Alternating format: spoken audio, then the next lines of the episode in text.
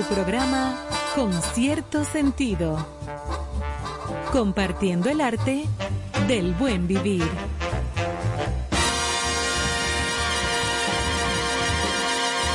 Por estación 97.7.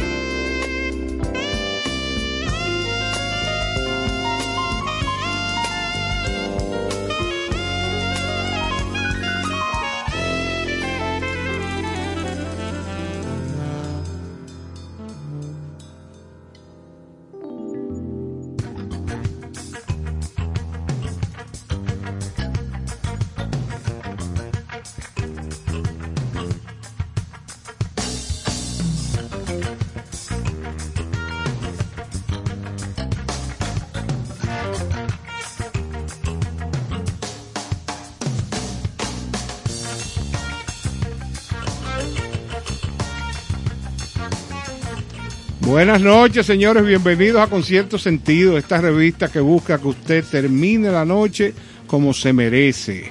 Aquí el doctor Carlos. Gracias, gracias. Charles. Ivonne, Doña Veras, Veras. Goico y Guerrero. Y Guerrero, sí, ya señor. ustedes saben, dispuestos a entretenerlos y a informarles cosas que Sobre todo. este país está en medio de una situación que hay que salvar. O sea, no podemos observar la cosa desde el punto de vista de, de lo difícil que puede estar, sino qué vamos a hacer para ordenar la casa. Eso es lo que yo creo. Yo creo que sí. Además también se respira un aire como de pesadumbre. Hay como una pesadumbre en el ambiente. Bueno, por razones obvias también. Sí, claro. Por lo que hemos tenido que vivir todos los dominicanos y todos los... No importa bandería política, no importa... eh, eh, o sea, se ha ido una persona que realmente era querida y respetada por todos los dominicanos. Sí, sí. Un buen hombre. Orlando Jorge Mera, Sí, sí, para mí, hombre. era eh, en su momento un joven eh, valiosísimo. Desde que estuvo en la universidad, desde que vimos la proyección en lo profesional, en la capacidad que tuvo para instruirse, cultivar el derecho y, y diferentes áreas como todo lo que tiene que ver con el registro de las marcas. O sea que su incursión en la política, aunado a, a lo profesional, al buen profesional que era, eh, era un caballero, de verdad que Sí, sí. la verdad que y, sí. y la parte personal. eh, Eso ni hablar, eh, Néstor, porque yo incluso soy amiga de Dilian Leticia, su hermana, Sí. de, aunque es un poco menor que yo, pero pero nos conocemos desde hace muchos años, o sea, cuando Claro. estábamos hablando de, de cuando éramos, como decimos en buen dominicano, cuando éramos evitos, Sí, sí. de 13, 14, 15, 16 años. Y, y conozco también los momentos difíciles que ellos vivieron, Claro. con las situaciones que vivió su padre luego de haber salido de la presidencia de la República, eh, aunque siempre fueron personas formadas como en la en los principios Sí. y en la fortaleza interior y, y espiritual. Eh, y a la verdad es que todos los dominicanos, como dije al principio, estamos consternados. eh, eh, por suerte que todo esto se está aclarando y muy rápido. es una pena que se haya tratado de, de- de esta historia como tan retorcida y tan fea. Hay que, hay que insistir en el valor de la vida. Claro. O sea, nadie tiene la capacidad ni... O sea, yo, yo no sé ni qué decir. O sea, quitarle la vida a otra A un persona. ser humano, no importa. Es algo detestable, es algo que, que nadie debe de tener esa condición. O sea, no, pero lamentablemente hay personas que Pasan tienen un problema, que, que no, que pierden, como decimos, el juicio. Exactamente. Y por razones que- las que sean. Bueno, Eh, eh, eh, mira qué es lo que pasa. Este estado de shock en que está sumido el, el país es algo natural que esté ocurriendo. De que la gente esté triste, apesadumbrada, en un estado que quizás te lleve a deprimirte, aunque sea por unos días. Y como dice, como dicen ustedes, el problema es que el ser humano es impredecible. Porque en qué cabeza cabe que un amigo de infancia va a terminar con esto. Claro, por, por más problemas o, o, o- o- vías extrañas que hubiera por la entre que- ambos. Exacto, no Pero- importa. sí, Eso no porque- nada justifica ni tú lo cosas- vas a esperar. Son cosas que, que las sabían ellos, ¿verdad? Entonces, mira qué pasa. Entre una de las cosas que mencionó el presidente en la capilla del Palacio Nacional hoy al mediodía, en una misa de cuerpo presente que se hizo, fue Muy que- bonito. que cuando uno asume un cargo público, tiene que estar preparado porque hay gente a la que no le va a caer bien ciertas medidas que se tomen. Claro. Yo recuerdo, por ejemplo, que hubo un coronel de la policía que estaba sacando muchísimo material de, que no sé si era de por, por Baní. Sí, por ahí es que sacan. San Cristóbal, Ca- Baní. Cacajo, Sí, bueno, sí, todo sí, lo que sabe arena, eso. lo que sabe para la Pero el construcción. otro día estaban pelando las dunas. Bueno, exacto. De arena, las dunas de pues, Baní. Bueno, no, que yo soy coronel. que yo- bueno, ¿Y? lo, lo destituyeron. Exacto. Votado. Votado. Ya eso es un enemigo que tú tienes. Sí, pero es que no, es que no puedes hacerlo, punto. Esa, es lo que te digo. Seas lo que tú seas. Entonces eso es muy delicado.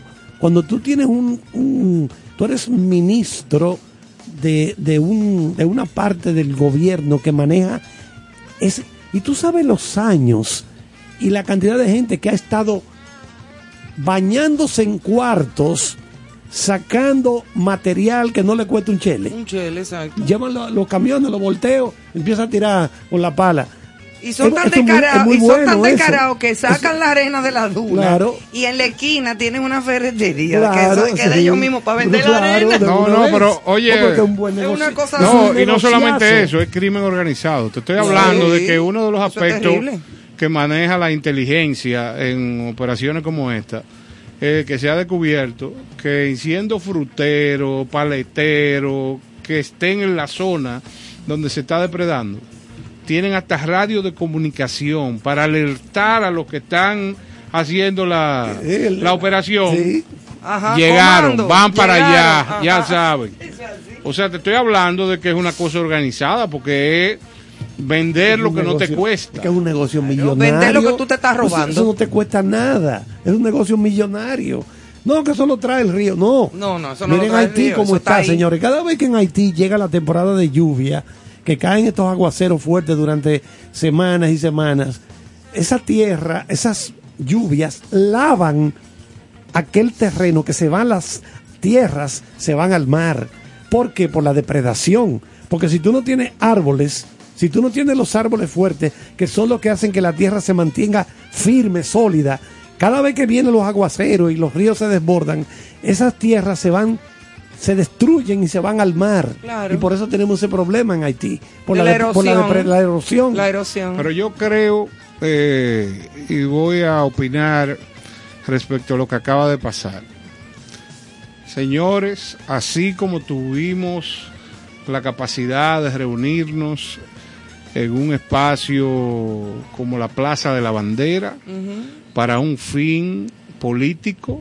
Creo que este momento debe ser para que el pueblo dominicano pida el ordenamiento no solamente en el área ambiental, sino en todos los órdenes donde exista corrupción, donde exista aquellos males que provocan que la calidad de vida del dominicano se vea afectada. Y sobre todo por la paz y la no violencia, Néstor.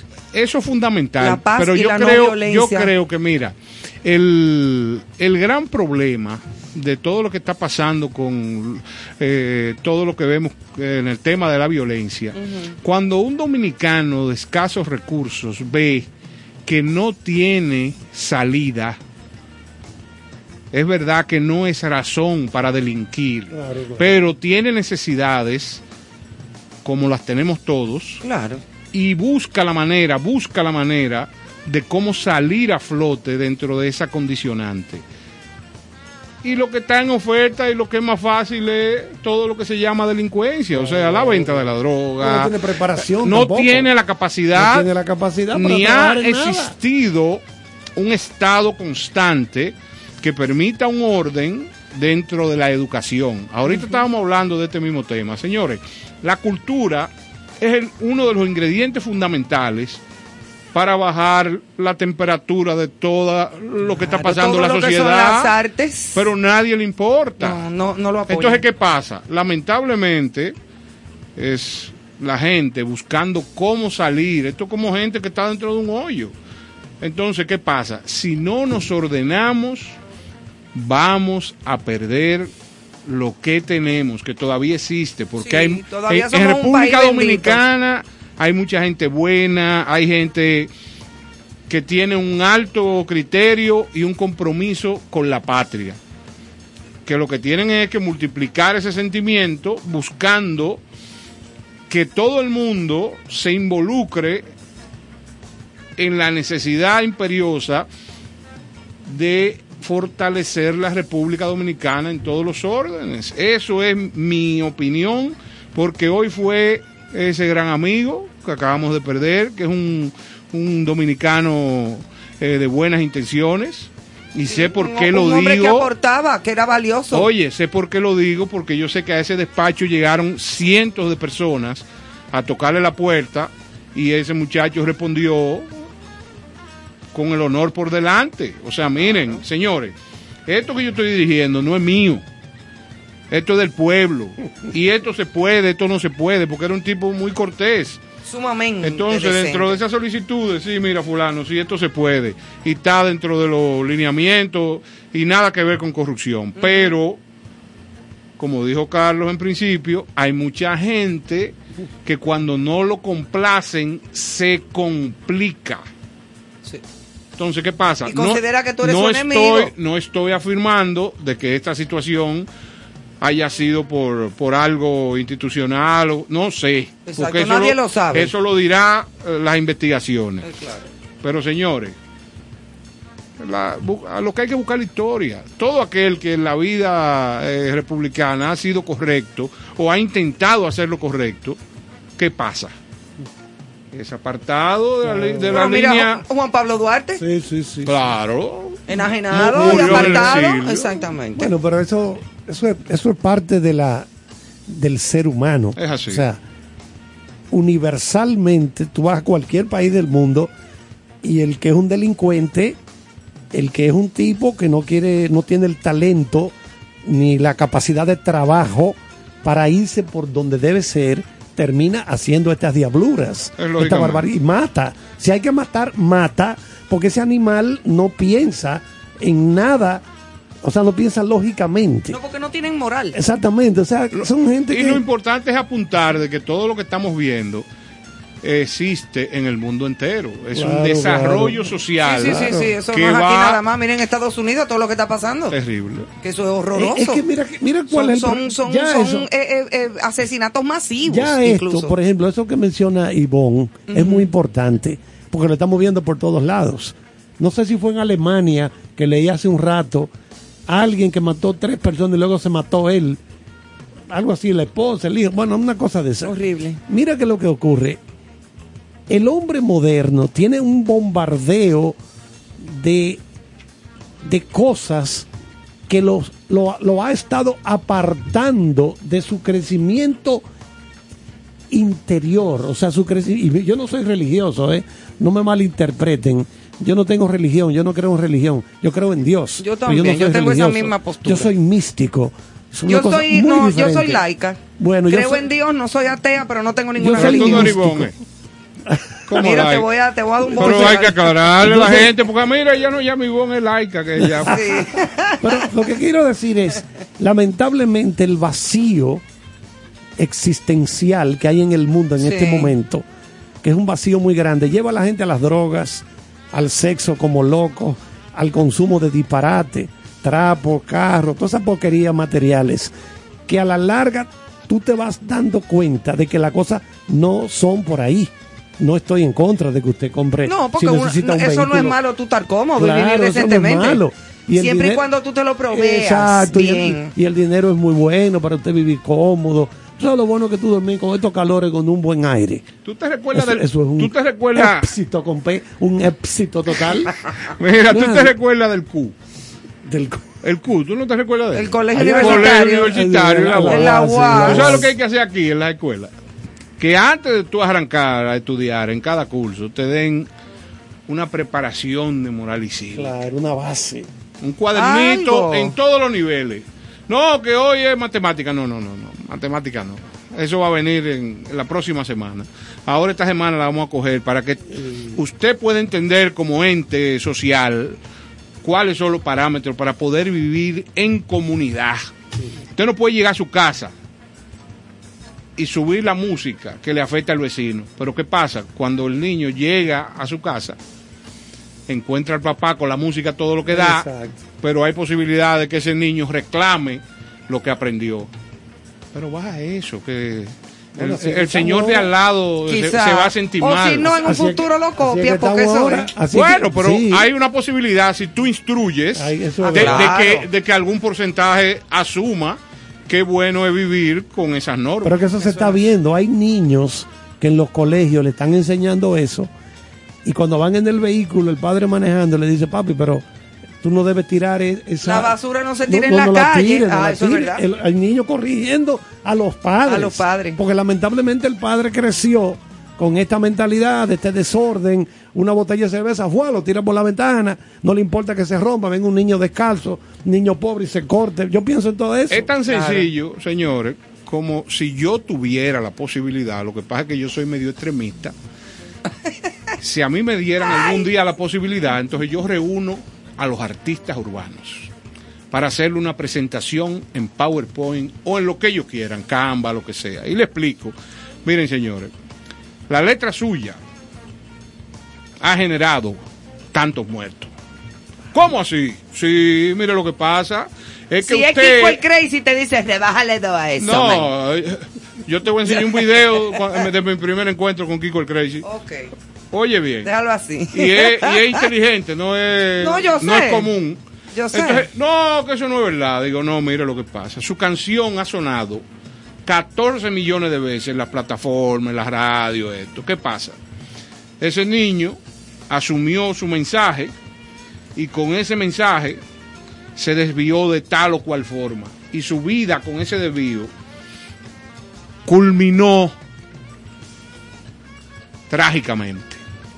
No, digo, sí, eso es así. Entonces, es aquí así. yo tengo un panel de compositores que no voy a hablar de, de Joan Manuel Serrat, sino de muchachos jóvenes que puedan darle material que no se aleje mucho de lo que la juventud está eh, Consumiendo. consumiendo, No, el ritmo es pero, chulísimo para bailarlo, pero no que tú le digas a la gente mete droga y pero en esa misma presentación se le explica, oye, tu producción a nivel rítmico Buenísimo. capta el 80% de la atención de la gente que la oye. claro. Ahora, el 20% tenemos que revisarlo porque es la letra, es lo conceptual, es lo que se queda.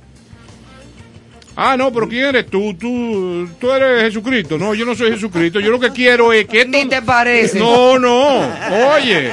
Sí, pero ellos no saben que Caro va a ir con su uniforme de coronel. Claro, esa era la parte que yo no quería decir porque estamos en vivo. No solamente eso. Y el que no me firme, oye bien, el que Que no me firme un documento que está de acuerdo con eso no sale de ahí. Yo llevo muchos sanduchitos, No, jugo. pero, pero tú, tú tienes razón, porque mira que lo que está pasando, esos mensajes, la cultura en sentido general, nosotros los que la consumimos, cine, música, todo, ¿verdad? No nos vamos dando cuenta de qué manera eso nos va afectando gradualmente. Y si es una mente jovencita que no tiene vivencia, que no tiene poder de, de- Discernimiento. de- de discernimiento para darse cuenta cuando hay algo que por eso ¿y tú crees que eso de que esta película es PG-17 Claro. ¿Tú crees que eso es un invento a lo loco? Son psicólogos y sociólogos que han estudiado esto para que cuando cada película que se va a estrenar, ahora la que va a estrenar Blonde, Rubia, la que, la que hace Ana de Armas, que la va a estrenar en dos o tres meses Netflix sobre la vida de Marilyn Monroe, le pusieron PG-17. Estuvimos allá. Claro que sí, pues yo trabajé en la ahí, película. Claro. Pero claro que sí. Estamos metidos de lleno con la gente de Ted Sarandos, que es el jefe de contenido de, no, pero fíjate de- de Netflix. que las películas, pan. por ejemplo, que son PG-13, Sí. ponen parental guidance. Esa guía parental Exacto, para que niños de que 13 verlo años. con su padre. Porque ellos saben que ese niño viene de un hogar deshecho, un hogar que no le importa un carajo los hijos. El niño, muchacho viene y prende la televisión. Y no pone sabe lo la- que está y viendo, pero está tiros, todos consumiendo eso. Y que le cortaron la cabeza a una mujer que. Ay, Dios todas esas cosas ellos las ven. Eso no lo han puesto a lo loco. Es porque ellos saben que eso le va a ir moldeando la mente gradualmente. ¿Sabrá Dios cuántos jovencitos de estos norteamericanos que tienen armas automáticas van a un colegio y matan a 27 y hieren a 100? Han sido gradualmente Y moldeados. están por viendo eso. Marte 13 desde que están chiquitos. Busca lo que toditos son hijos de divorcio, de, de problemas de padres que no están arriba de ellos. Todos tienen algo en común. Y comercial- No ha habido una orientación. Y, y comercialmente te voy a dar un dato. Eh, ahora con la nueva apertura de que todo es todo y nada es nada. Nada, La, nada. la- la no, grande- no, no todo es todo y nada es nada. Es todo esto y nada es nada. Na- Eso es en tu idioma, pero yo no, hablo aquí en correctamente. dominicano se dice todo ah, esto pero y eres nada. tú, haz tu cosa tú. Señores, las la grandes plataformas que están establecidas ahora mismo, inclusive eh, ya había una de ellas que es especialista en niños, a los parques donde uno lleva a los niños cuando tienen su edad propicia, que empezaron a hacer material donde vamos a exponer condiciones que no son, que están, pero que vamos a decir que no son eh, normales, o sea, o si son normales no estaban tan expuestas. Ah, pues yo te doy un dato. La cantidad de gente con cierto nivel de conciencia que ha salido de esas plataformas le afectó comercialmente. Porque, ¿verdad? Entonces tú pones una película o la- ves las opciones de la película y ahora viene un superhéroe que tiene situaciones diferentes. Porque no quiero expresarme como yo eh, estoy acostumbrado. Ya, no, Entonces, no ¿cuál es la situación? Eh, el padre que no quiere esa condición o no lo ve prudente, entonces se desconecta, porque tú sabes que como es digital todo, tú te desconectas con un clip. Bueno, el doctor. Pero ¿cómo el que- qué es lo que hace el superhéroe? ¿Eh? Pero ¿Qué oye, es lo como es el superhéroe? Oye, Ivonne. Bueno, Oye, ya tú me entendiste el porque te doctor- siento, Yo sé. te El doctor- siento- el mira, tono te delata. El doctor Yo lo Zaglul, sé. el doctor Antonio Zaglul, que fue uno de los grandes Psiquiatra, psiquiatras el de de- mis 500 locos. o sea, se supone que es un gran conocedor de esta azotea Del que tenemos. ¿Tú sabes cómo era? La televisión que él tenía, ¿verdad? Por sus hijos, con llave. Ya terminaron la tarea. Ah, está bien, vengan ahora. Fue, abrían una ventanilla. candado. Con un candado. Fue, abrían. De esos televisores Pa, grandes. Vengan a ver dos horas. Sí, de Con- como con una- unas bujías grandes que tenían adentro. Sí, que había que prenderlo media hora antes para calentar. que calentaran. Entonces, oye, el control que tenía, porque sabía cómo lo que salía por ahí podía afectar la mente de los hijos. Eso es verdad. Deme un dato. Dígame. Eh, ahora en el fin de semana yo me tiré tres películas corridas. ¿Cuáles Y la última fue una de unos talibanes. No de esa, de esa, Ay, no. de esa novedosa. Suelta eso Pero delante de yo mí. tenía, oiga bien, yo tenía mucho tiempo que no, vi, no veía tanta agresión, tanto muerto. ¿En qué medida usted cree que eso me pudo afectar? Bueno, no, mira, no pueden haber más muertos ¿A que ti? No, En pueden- no, puede- no, porque ya tú eres una persona definida. Pero, Formada, ok. Pero, por ejemplo, no puede haber más muertos que en John Wick. No. La, la, la de Keanu Reeves. Porque ahí, cosa. ahí murió, ahí han muerto hasta los camarógrafos. Sí. Hasta los tipos que tienen la cámara. Oye, en. Platoon, Platoon, pelotón. Esa, Sí, pel- sí. esa película que es buenísima. Sí, pero en sí. Platoon a mí me rozó una bala. Sí, claro. Fu, la película ahí. está basada en la experiencia del director de la película, Oliver Stone. Sí. Porque él estuvo en la guerra de Vietnam. Y tú tuviste ahí No, también. pero claro que sí, pero ven acá. en un hoyo con el Vietcong. Yo conservo, yo conservo los chol de camuflaje. Ajá. Sí, porque había una parte que había que estar en chol, obligado. ok, pues vamos a Entonces, dejarlo me, ahí, Me hicieron unos chol amplios y lo conservo Amplio. ahí, sí, claro, muy bien. Vamos a dejarlo ahí, señores, y vamos a escuchar música en este primer bloque del programa. Y luego estaremos compartiendo con una magnífica invitada que tenemos aquí en cabina, ya lista para contarnos algunas cosas, hablar, por supuesto, de cultura, de arte, de una fundación maravillosa donde se está haciendo desde hace mucho tiempo un trabajo hermosísimo. En fin, vamos a dejarlos a la expectativa y en breve venimos con nuestra invitada especial de la noche, Mónica Despradel. Atención, ya lo dije, ¿Y no me importa. Para que la estén esperando. No, no, mira que hay problema. Llámate a esa glula ahí hoy. Sí, se me Ah, fue. bueno, murió, llámate a otro. Venimos ahora.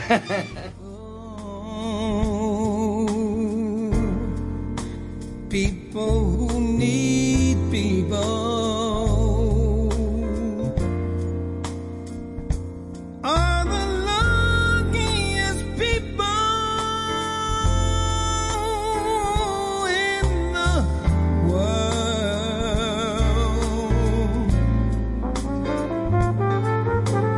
You.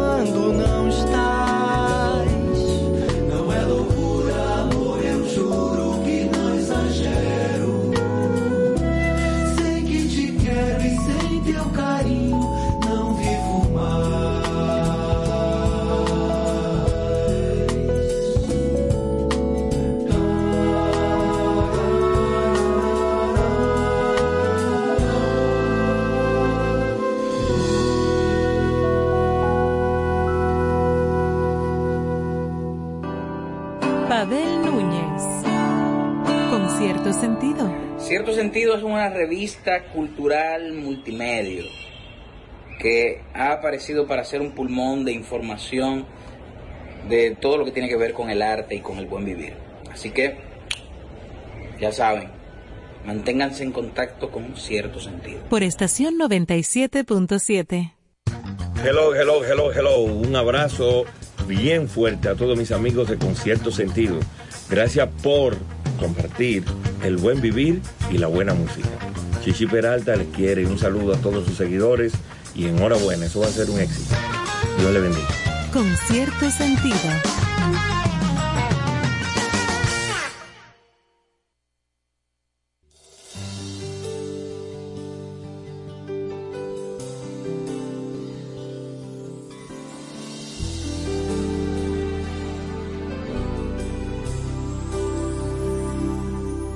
Mira mis ojos, iguales a tus ojos. Toma mis manos, iguales a tus manos. Yo sueño como tú, pienso como tú. siento como tú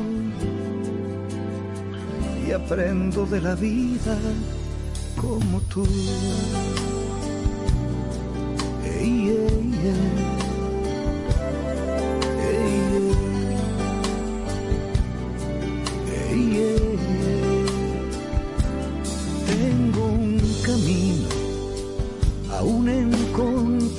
Destino. Defiendo la risa, tal vez porque voy deprisa y encierro un corazón tan útil como el sol que aún en la oscuridad es capaz de dar calor.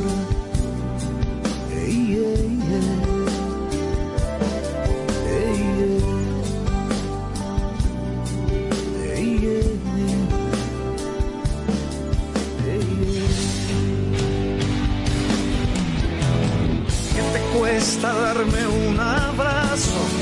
Que tú ganas con el respaldo vivir.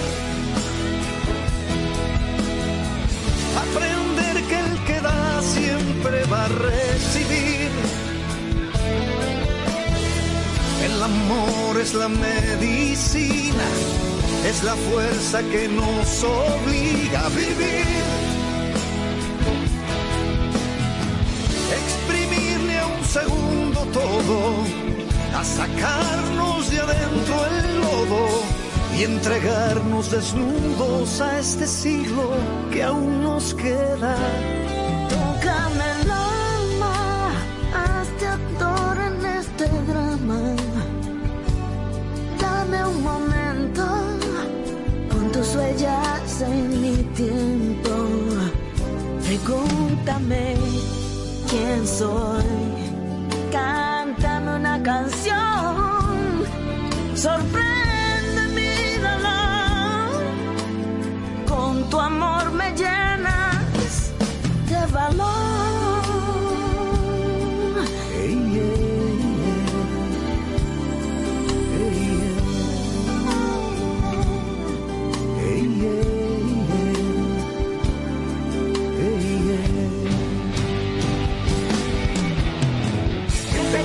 Cuesta darme un abrazo? Que tú ganas con el respaldo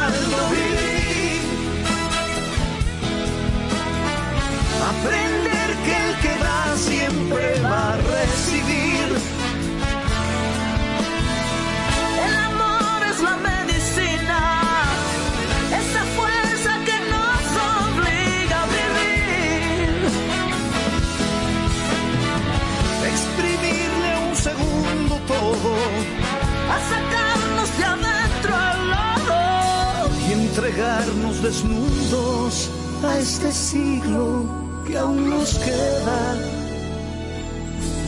por vivir.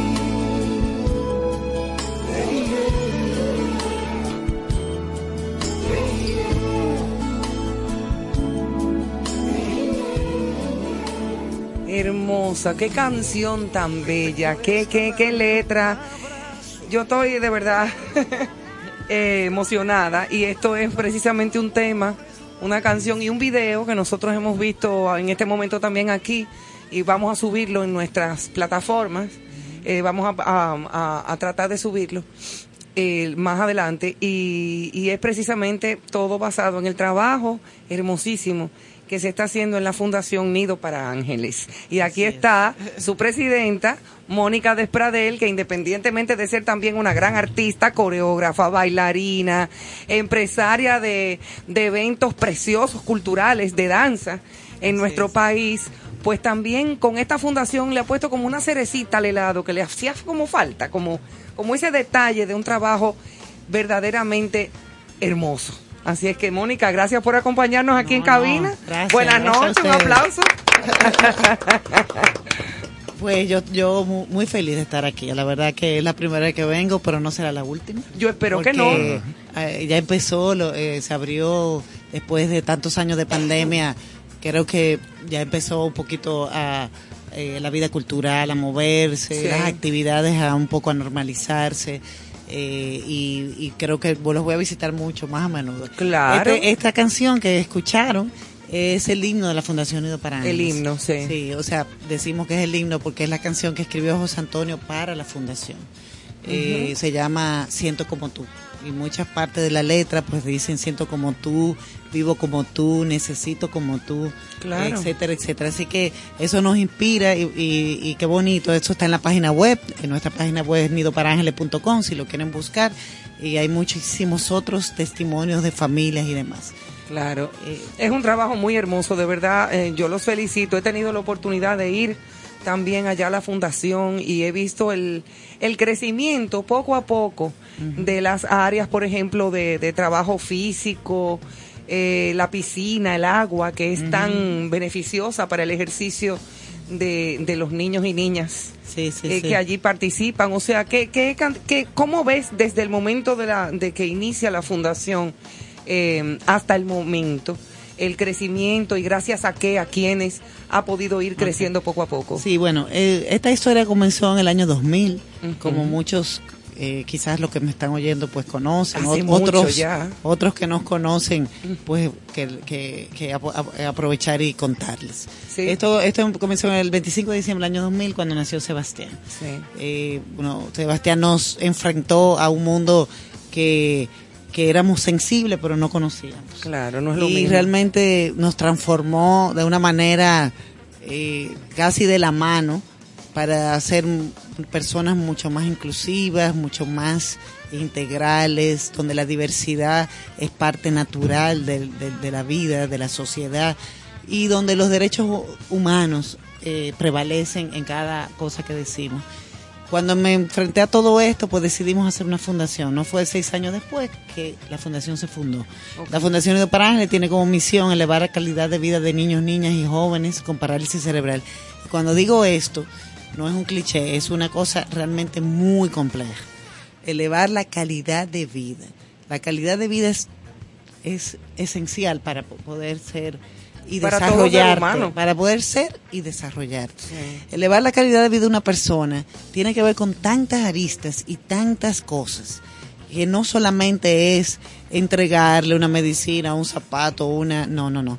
Es muy complejo, es darle la educación, la rehabilitación en este caso, es, es ver su contexto donde vive, sus necesidades sociales, sus necesidades de vivienda, sus necesidades, o sea, realmente elevar la calidad de vida de una persona lleva mucho. Encierra muchas Y cosas. dice nuestra misión que es también concientizar a la sociedad, incidir en las políticas públicas para que esto suceda.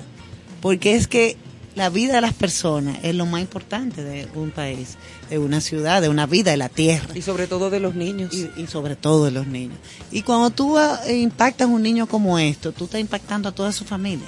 Porque, y eso, en el fondo, nos va a hacer mejores, mejor país. Porque cuando tú tienes una mamá, un papá y unos hermanos eh, satisfechos, o por lo menos con una menos carga, se hace una sociedad mejor. Cuando tú tienes un- un- una familia de, de casos recursos, en, en, en una extractos vulnerables como ustedes saben muy bien que tenemos aquí, con una situación de un niño discapacitado en medio de muchísimas eh, limitaciones sociales.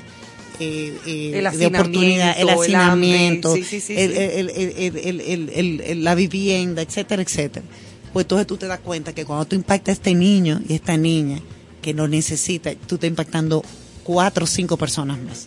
Entonces, eso, eso lo hemos vivido. Qué bueno. No quiero, me gustaría no decir que somos quizá el único centro, pero puedo decir que uno de los pocos centros, para no decir el único, porque hay muchas personas que están trabajando para parálisis cerebral también, pero el centro como nosotros lo tenemos concebido, somos pocos en República Dominicana. Es un centro que el- el- la familia que es parte de, de eso, pues recibe todo lo que yo te he hablado. Inclusive eh, nosotros lo acompañamos a ver qué, qué el Estado le puede brindar, qué, qué, qué derechos tiene dentro de las leyes del Estado que se puedan conseguir, además de lo que nosotros le damos, que es educación, rehabilitación, medicina, alimentos, eh, eh, ropa, eh, etcétera. A veces eh, eh, incidimos en operaciones, cambio de félulas, botones gástricos, etcétera. Pero tenemos una lista de espera de 139, o sea que esto no se acaba. Una Y- lista de espera de 139 personas más. Es familias. sí. Familias, Sí. wow, pero Sí, bastante. ¿Qué proporción, Mónica? Si tienen estadística, por lo menos, eh, yo sé que aquí es muy difícil llevar estadística.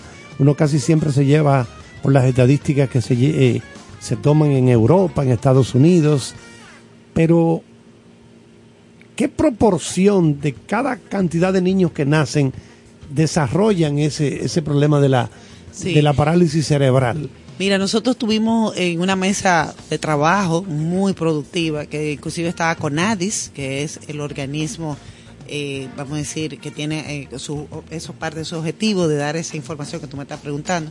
Y le pregunta, y le decíamos que cuando en el censo de este país, que creo que ahora se va a hacer el censo a final de año, Sí, ¿verdad? creo que están. Sí, y espero que hayan pues involucrado las preguntas que nosotros eh, eh, eh, motivamos a que lo hicieran, porque sí se sabe entre comillas, porque ya tú sabes que hay gente que los esconde, etcétera, etcétera. Eh, pero sí se sabe que un 12%, si no me equivoco, y escúcheme si no estoy exacta, pero entre 10 y 12% de las personas eh, de nuestra población son discapacitados, pero discapacitados muy amplios, porque discapacitado puede ser que le falte un brazo, o que sea no vidente, o no oyente, o autismo, o síndrome de Down, o, O poliomielitis. o, poliomielitis, o- o, eh, o- etcétera, etcétera. O puede por un accidente quedar eh, eh, sin brazos, sin piernas, y todo eso es discapacitado. Pero dentro de esa discapacidad hay que ver las diferentes discapacidades, sectorizarlo, porque si no, no vamos a ver qué nos estamos enfrentando. Y en el caso de parálisis cerebral, recuerden que esto, esto es un accidente en el cerebro. Por lo tanto, en su, el 70% de nuestra población, eh, para contestarte lo anterior, a nivel mundial, de 2 a 4 bebés de cada mil nacen con parálisis cerebral. Pero de ese por ciento, eh, de ese por ciento, en muchos casos pasa en el parto.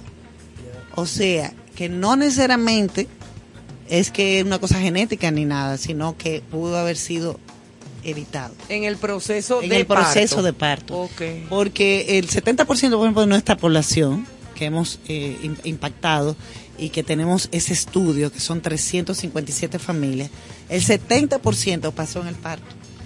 Y de ese 70%, probablemente en la mitad fue, fue podido haber sido eh, eh, prevenido.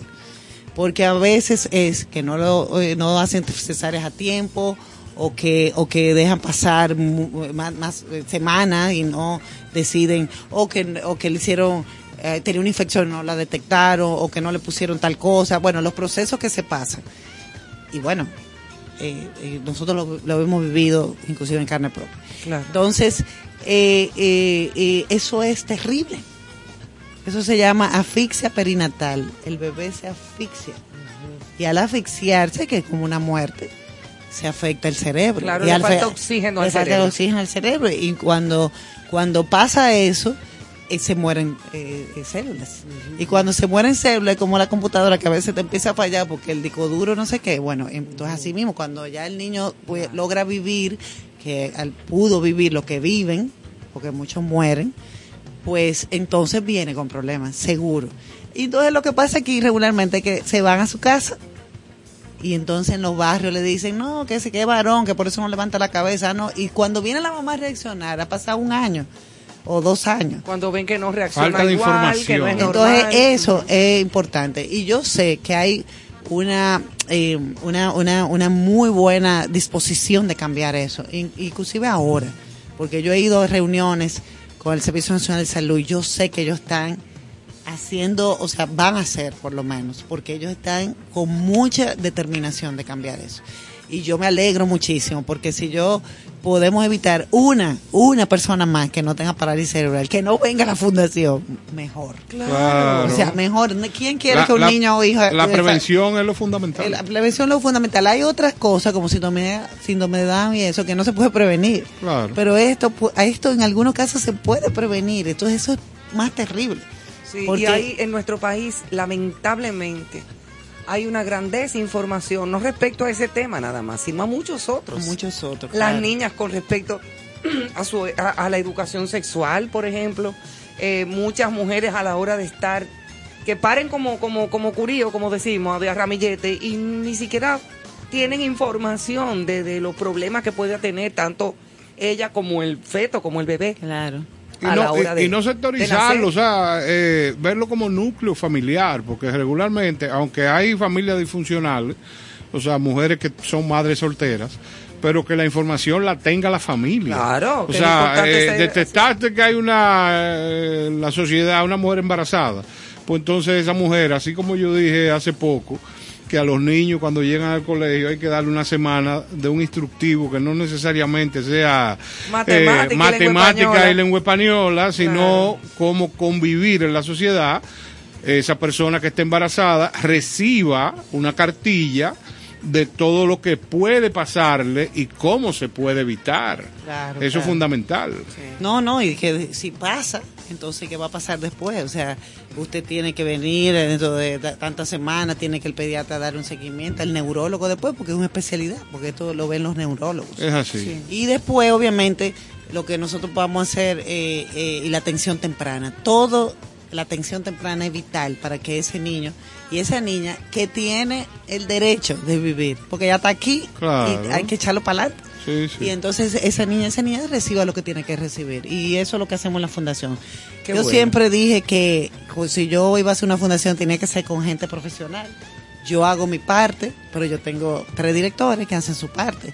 Una directora médica, una directora de educación, una directora de trabajo social y un director administrativo. O sea, eh, eh, no hay ma- otra manera, porque es un trabajo de calidad, es un trabajo que debe ser eh, medido, que debe ser investigado, que debe tener todas las estadísticas que nosotros queremos para esas preguntas que, tú, que ustedes y la sociedad necesita y la nosotros necesitamos para saber cómo vamos, pues tengamos esa respuesta. Y, y hay que ver, señores, hay que ir y ver, porque el, el que, como yo dije, Sebastián de la mano nos llevó a conocer como este mundo, a darnos cuenta de, wow, de tanta, tantas eh, eh, escaseces eh, de respuestas y Sí. a, a tantas necesidades. Muchas Que el que carencias. se queja, o sea, yo, yo después de Sebastián me quejo muchísimo menos.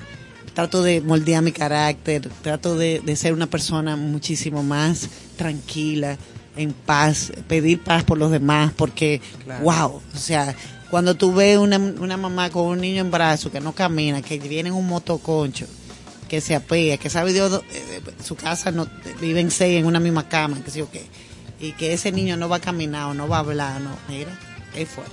Es muy duro. Es fuerte. Ay, vamos- Pero hay mucho que hacer y eso es lo que hacemos Nido para hace cosas positivas, que eso es lo importante. Oye, en Netflix ahora recuerdo que hay un cortometraje, creo que hecho en Alemania, de un niño, un jovencito, que le faltaba creo que un brazo.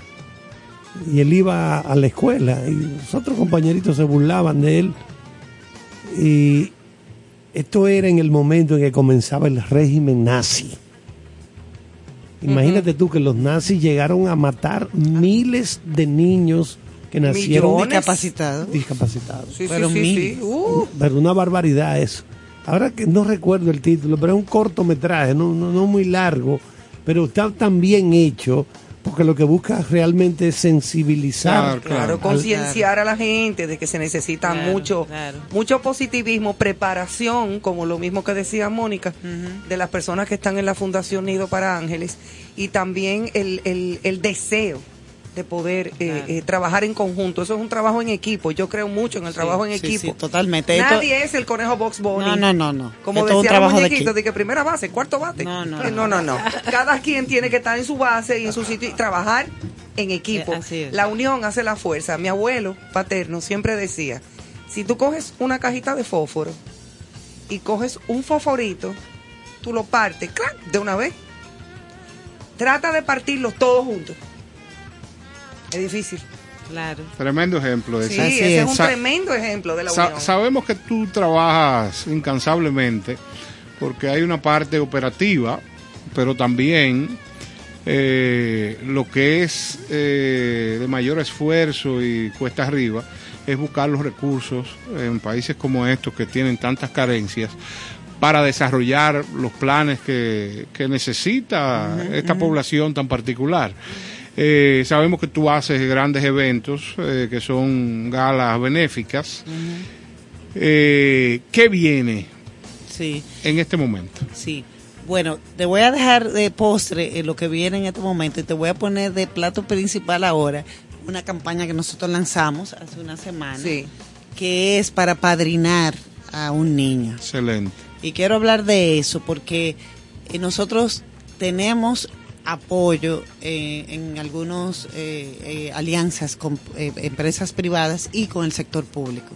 Si no es imposible hacer esto. Y gracias a Dios, después de muchos años de trabajo, eh, se, eh, eh, se, entendió que la necesidad que nosotros estamos supliendo eh, era una necesidad intrínseca para la familia y no y estamos recibiendo apoyo para poder eh, sea, el sostener Estado nos soste- está apoyando. eh, sí el estado el Qué estado bueno. nos da una subvención y tenemos un acuerdo con el ministerio de educación Muy y bien. ahora por eso lo estoy mencionando no lo hemos firmado pero necesitamos hacer un acuerdo con el ministerio de salud para que eso que yo estoy hablando empiece a cambiar y y nosotros vamos a incidir si no con- desde el bebé de chiquito o sea, que si tú tienes una un acuerdo con una maternidad, desde que pasa, tú, te, tú empiezas a, a- a tratarlo, no es lo mismo que que se vaya para su casa y lo veamos al año y medio ya con el cerebro sin haber sido estimulado. Bueno, entonces, eh, eh, ahora hay una campaña que es, ¿qué, me- qué nos está pasando? Nosotros tenemos todo este, este, este, este, este, este paquete de cosas que, que el 96% de las familias las reciben gratuitamente. ¿Por qué digo el, no- el 96%? Porque hay una pequeña cantidad de una clase un poco más pudiente que está empezando a ir.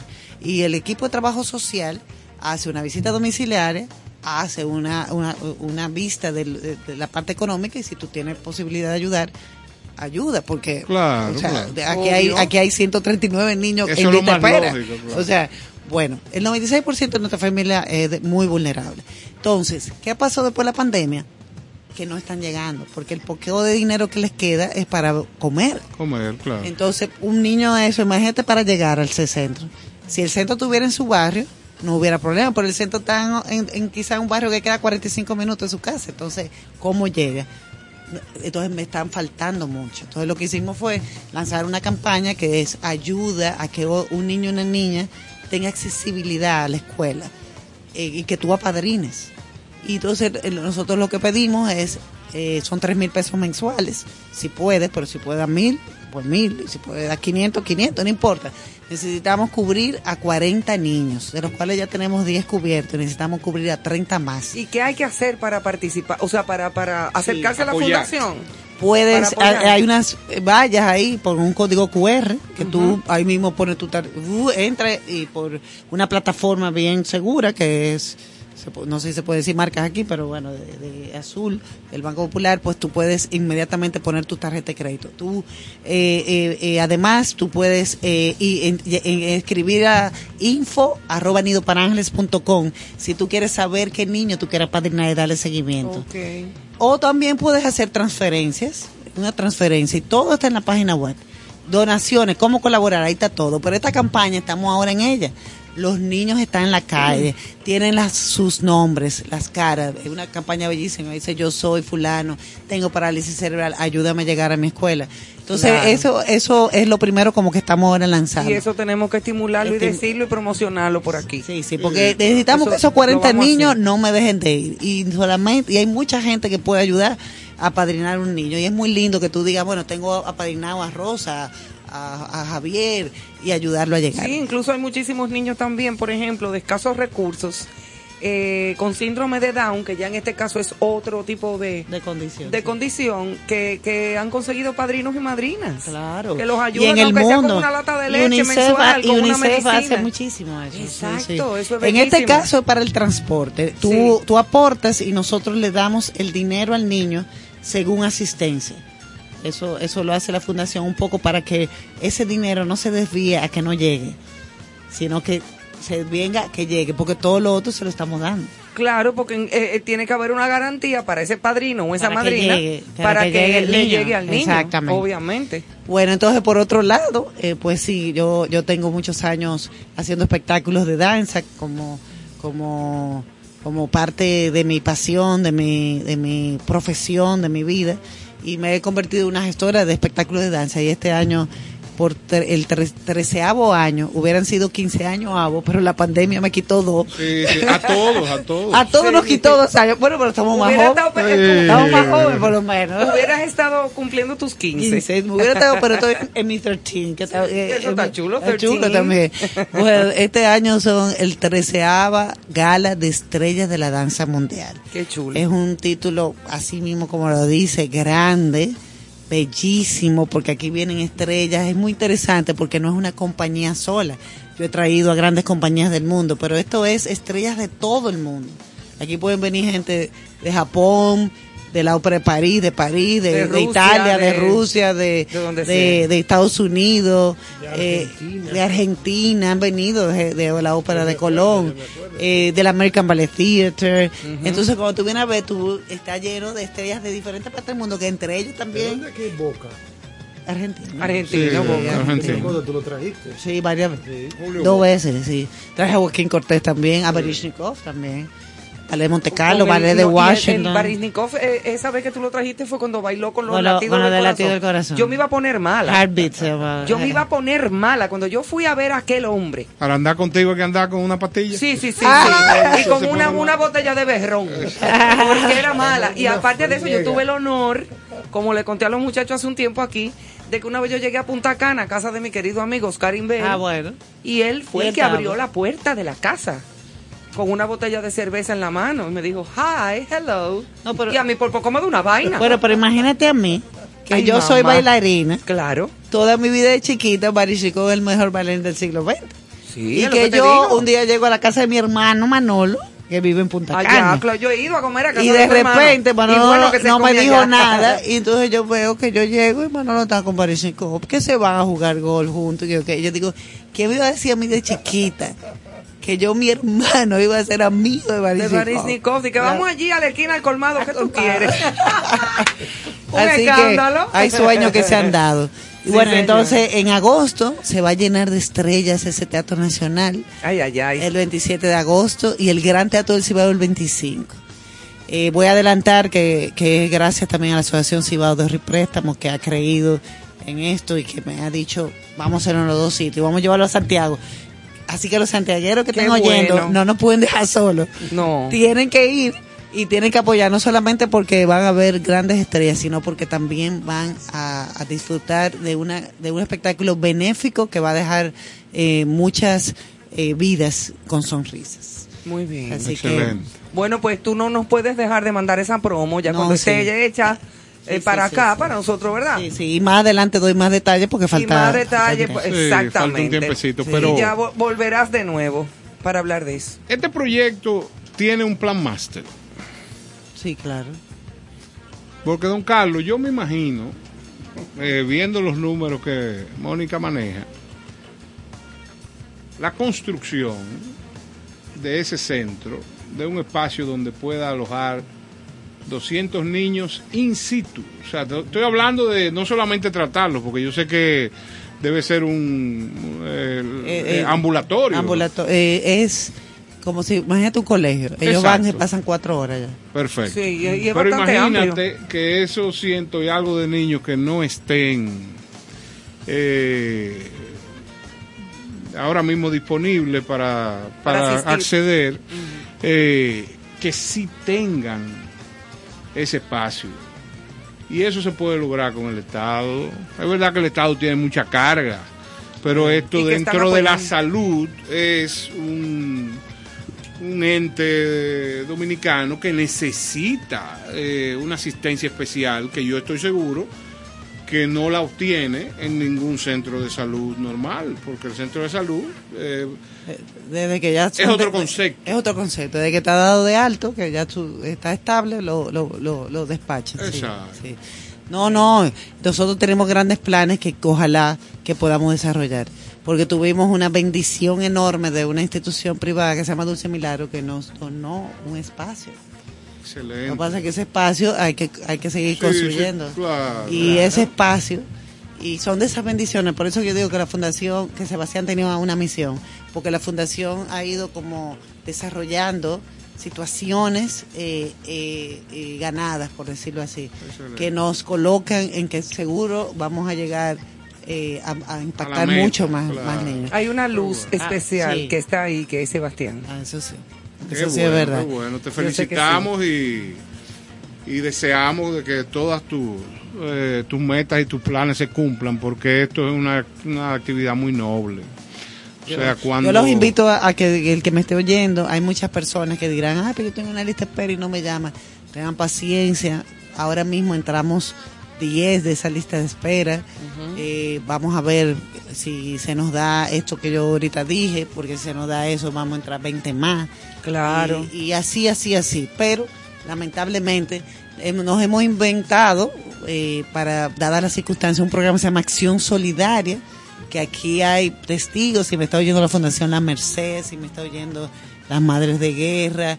Nosotros estamos apoyando comunidades fuera de la fundación, pero no con el programa integral Claro. pero lo estamos apoyando. Entonces vamos vamos a seguir, vamos a seguir caminando y llegando a cada vez a más personas. No, Y tú, y- sa- eh, eh, tú sabes que eh, pienso yo que en República Dominicana puede aparecer mucha de esa gente que le gusta aportar y no le gusta aparecer.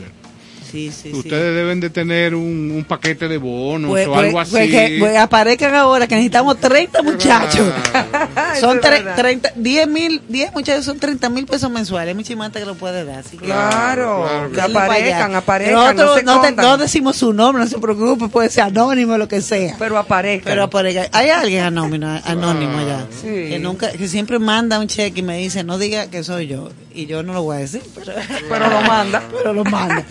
Eh, Mucha y- gente noble. República bueno, Dominicana claro está llena sí. de gente buena. Sí, y, y qué bueno cuando tú te sientes útil para los demás. Claro. Eso Porque sí. cuando la cuando tú ves que tú haces feliz a una madre con muchos problemas y con muchas situaciones, que con que tiene una carga tan fuerte, tú dices, uff, valió la pena. Y cuando tú ves estos niños, porque a veces eh, la- la parálisis cerebral afecta mucho la parte motora, Sí. y la gente cree que ellos no entienden. Porque están regularmente muy afectados, Sí. pero no, a veces el cerebro, la parte de inteligencia no, no está afectada. Claro. Y ellos están entendiendo perfectamente. Lo que pasa es que están como en ese el Sí, cuerpo. la parte motora. Pero hay otros, proceso. hay otros casos que no son tan severos y están entonces involucrados, están trabajando, están eh, pintando. Hay, ah, bueno, ahora mismo está la orquesta del teatro orquestal que nos hicieron ese ese reconocimiento a Sebastián, que es, Eso es un- una es una belleza. compañía solo de, de discapacitados. De toda una cosa bellísima del Ministerio de Cultura. Así que Qué bueno. hay, hay cosas que se están haciendo y, y nada. Y lo importante es ha- hacer y dejar sembrado algo. Sí, sí, sí. sí. Para que ese árbol siga creciendo. O sea, Así y es. eso es lo que están haciendo. Sí, Así es que felicidades, Mónica, de verdad. Gracias a ustedes. Gracias por haber venido y cuenta con nosotros para tanto la, la, la gala como para todo lo de la fundación. Eh, no tenemos ni que decírtelo. Nada, lo que tú quieras. Vamos- Muchas gracias. Y vamos a aprovechar para mandarle a quien procreó para quererte, por lo menos las buenas noches. Sí, te lo digo. Yo le dije, José Antonio, ven, acompáñame, porque me dijo, yo. Yo, yo no me voy a parar de aquí. Abuelo, porque resulta que Mónica y yo también somos abuelas de las nietas. O ¿Cómo sea, así? eh, No, explícame eso. somos dos abuelas, mi- tú lo sabes. Bueno, yo no te voy a explicar nada. Tenemos nuestra Porque nieta. déjame decirte que eso es más lioso que eso, porque Nono y yo no sé lo que somos. Sí, es, una cosa de cara. Vamos a dejarlo ahí, Bueno, señores, seguimos con Concierto Sentido. Mil gracias a Mónica Despradel. Y nos vamos con música. En breve volvemos con ustedes.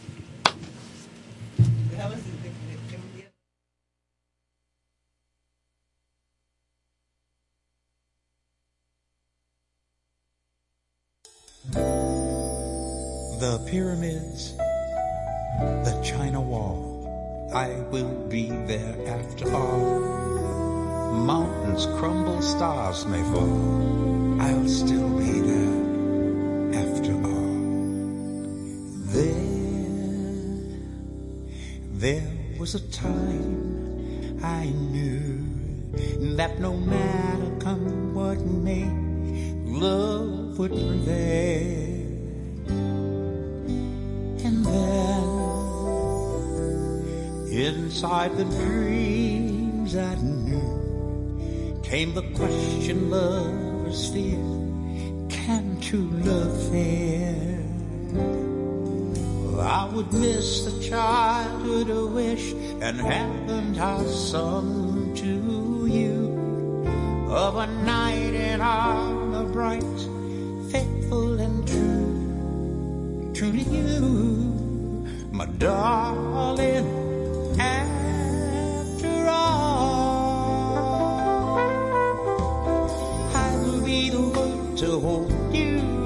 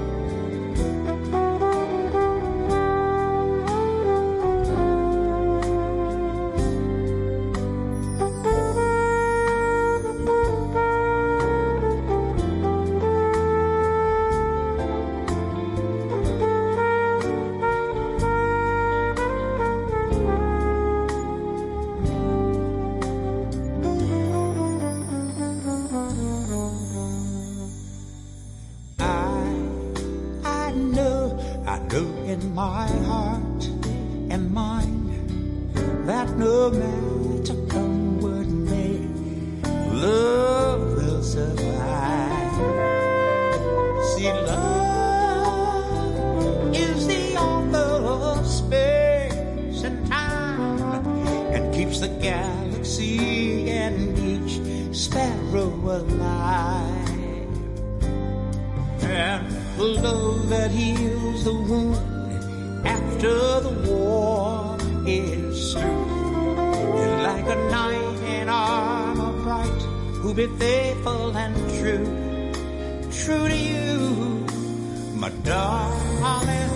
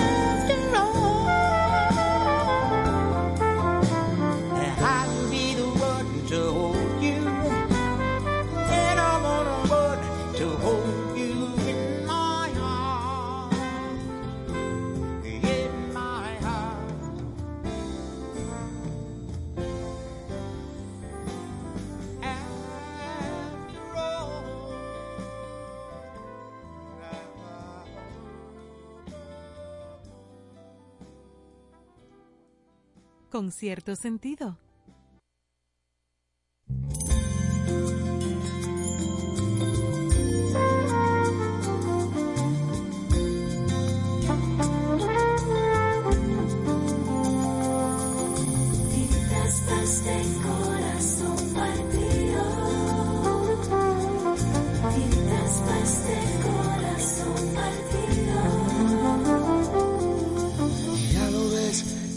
Sin tres, que la vida va y viene y que no se detiene y qué sé yo. Pero miénteme aunque sea, dime que algo queda entre nosotros dos, que en tu habitación nunca sale el sol, ni existe el tiempo ni el dolor. Llévame, quieres a perder a ningún destino, sin ningún porqué. Ya sé, corazón que no ve, es corazón que no siente o corazón que te miente amor. Pero sabes que en lo más profundo de mi alma sigue aquel dolor por creer en ti, que fue de la ilusión, de lo bello que es vivir. Que me curaste cuando estaba herido, si hoy me dejas de nuevo el corazón partido. ¿Y quién me va a entregar sus emociones? ¿Quién me va a pedir que nunca la abandone? ¿Quién me tapará esta noche si hace frío? ¿Quién me va a curar el corazón partido? ¿Quién llenará de primaveras este enero?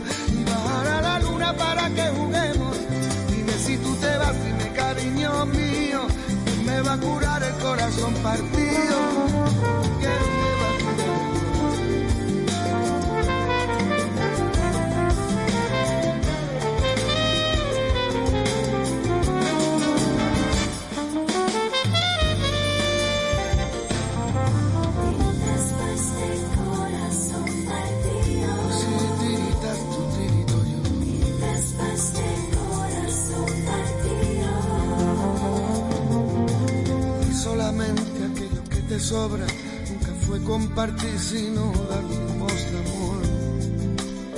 Si tú lo sabes tú, te lo digo yo. Después de la tormenta siempre llega la calma, pero sé que después de ti, después de ti no hay nada.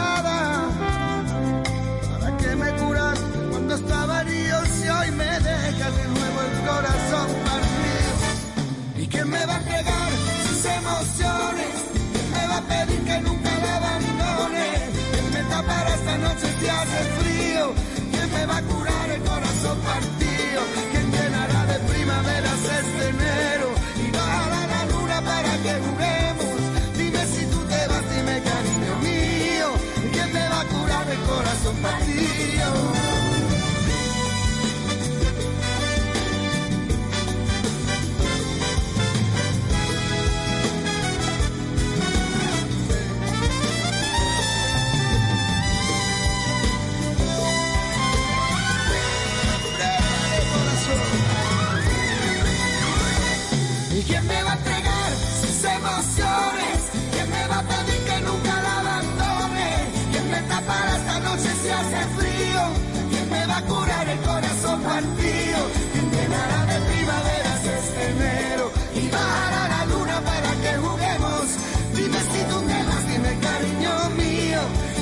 ¿Quién me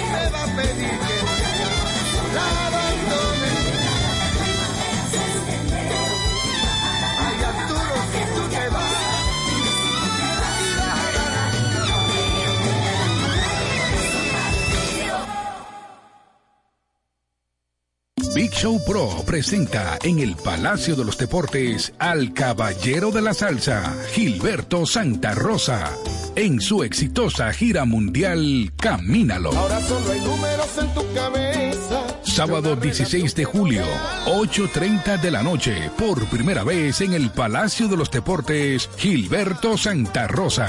Se arranca para siempre. Boletas a la venta en Nueva Tickets, en CCN Servicios de los Supermercados Nacional y Jumbo y el Club de Lectores del Listín Diario. Un evento Big Show Pro.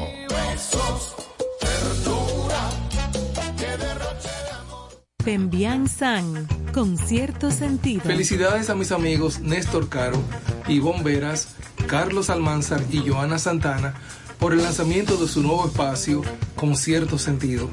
Gracias por compartir el arte del buen vivir. Allá nos vemos.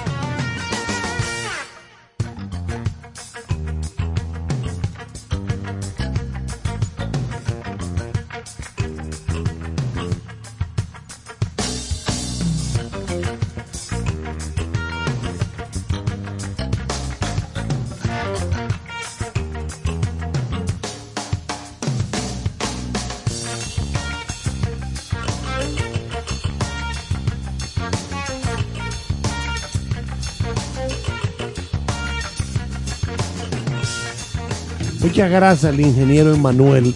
Sí. Anoten el nombre del, del cortometraje que les mencionábamos cuando estaba Mónica con nosotros. Dura 13 minutos. Se llama Perdona nuestras ofensas. Ah, sí. Perdona nuestras ofensas. Es un niño alemán, 1939. Cuando Hitler. Cuando Hitler le falta un brazo, se burlan del niño en la escuela y ese tipo de cosas.